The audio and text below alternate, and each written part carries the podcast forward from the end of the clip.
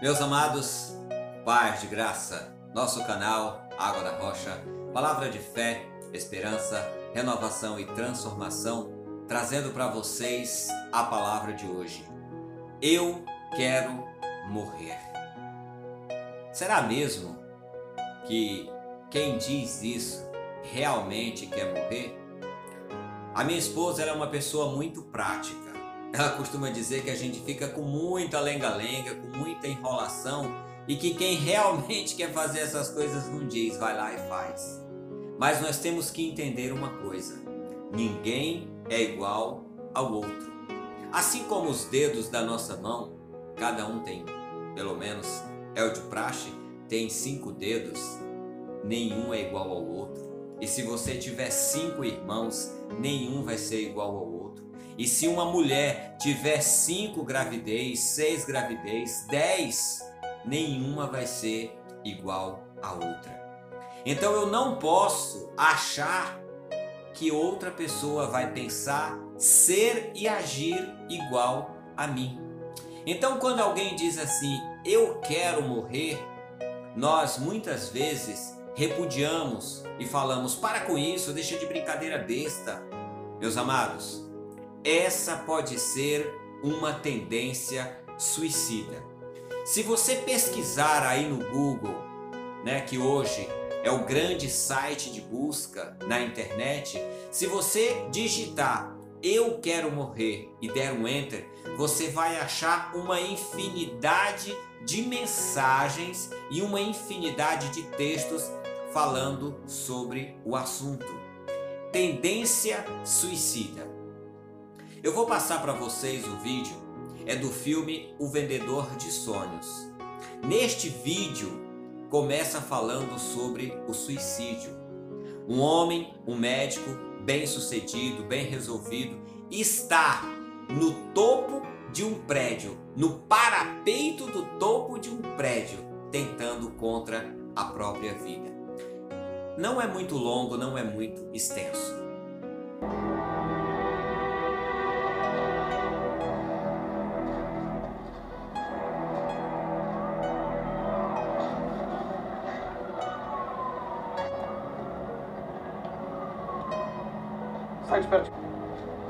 Vamos matar. Eu tô comendo aqui. Quer parar de atrapalhar a minha refeição? É maluco?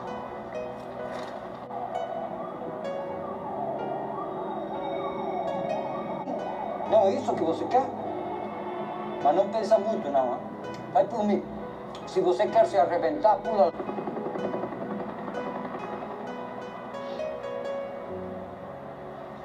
A cada quatro segundos alguém tenta suicídio. Sabia? Tá nervoso por quê? É? É, Eu não sou maluco? Que diferença faz o que eu digo? Por favor. Vai embora daqui, me deixa fazer o O o que você não quer fazer? Eu respeito a sua dor. Ela é só sua, é a única coisa que você consegue realmente sentir agora.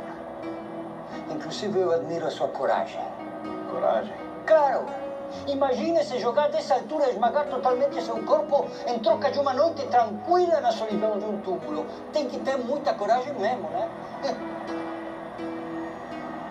Eu espero que vocês tenham compreendido o que foi que aconteceu ali.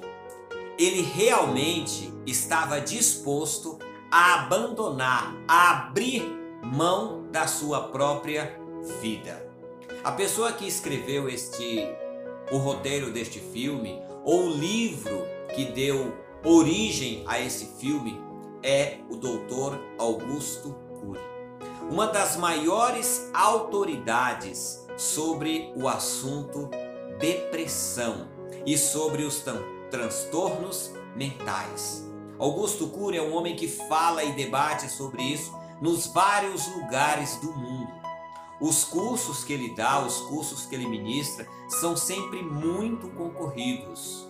Ele falando sobre depressão, sobre os transtornos da mente e como você buscar ajuda.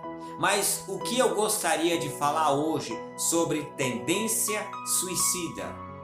Nós começamos a nossa série falando sobre os profissionais da área de saúde.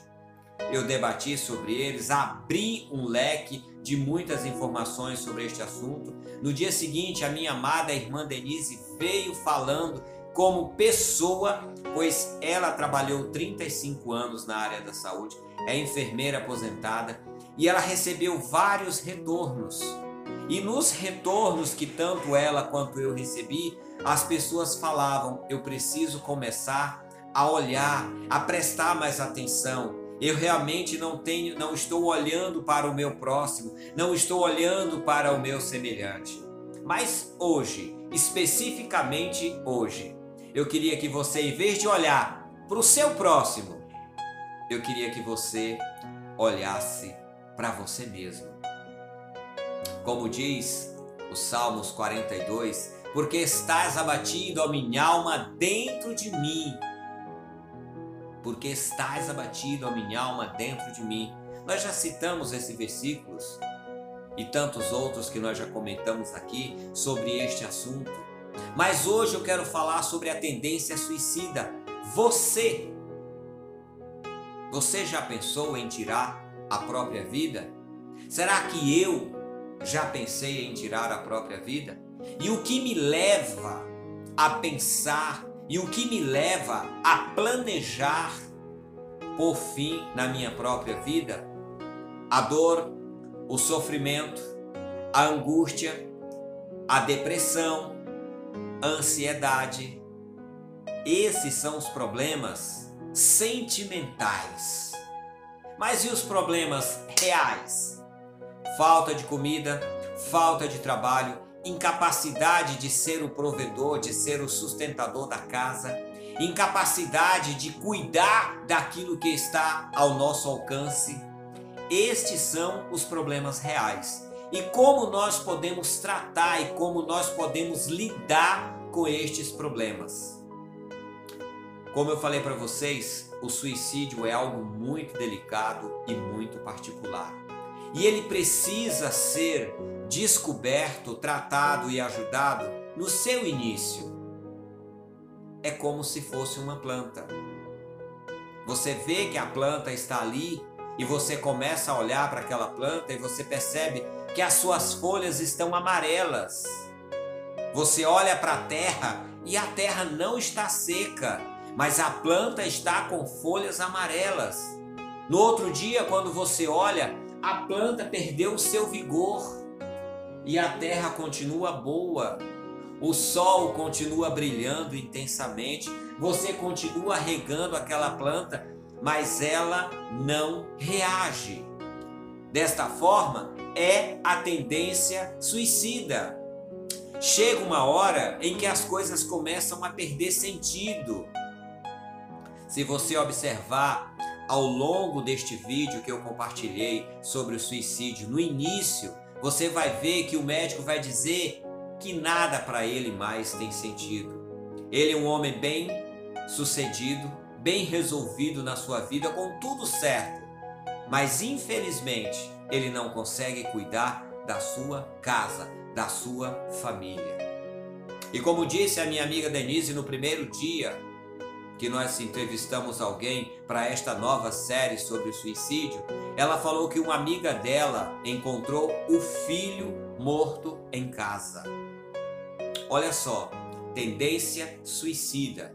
Como eu falei no vídeo logo após a entrevista com a Denise, interromper o ciclo, o efeito dominó, saia do efeito dominó Aqueles que estão à nossa volta são responsabilidade nossa, mas não por obrigação, por carinho, por afeto, por amor, por empatia, por misericórdia, por bondade. Tantas coisas boas, mas nós muitas vezes nos apegamos à obrigação. Nós muitas vezes nos apegamos a algo pesado, e nos sacrificamos. E achamos que com isso estamos ajudando o nosso próximo, quando muitas das vezes não estamos ajudando nem a nós mesmos.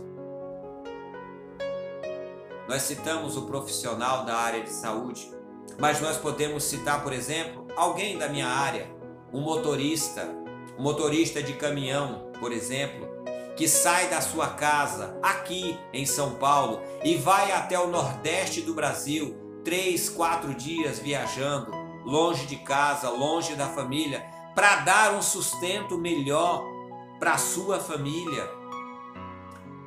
No, no, início da pandemia, eu perguntei para o meu vizinho aqui, que é caminhoneiro, como que ele estava conseguindo fazer. Ele falou que fez uma das viagens mais difíceis da vida dele. Tudo deserto. Não havia lugar onde ele pudesse parar. Dormiu no caminhão, se alimentou no caminhão, não tinha um posto que ele pudesse parar para ir no hotel, descansar. Não, ele tinha que fazer ali, tomar banho naquele banheiro apertado do posto. E isso quando ainda tinha um posto com boa infraestrutura. Meus irmãos, meu amigo, a tendência suicida, ela te leva a uma pressão tão grande, psicológica, mental, emocional e material, que você se sente obrigado a continuar produzindo, produzindo e produzindo em benefício do outro e você mesmo não está bem com tudo isso. Então, quando você percebe a planta está com folhas amarelas, quando você percebe, você está abatido, sem força, sem vontade de fazer mais nada e você não tem mais ânimo para voltar para casa, você não tem mais ânimo para procurar uma alegria, um momento.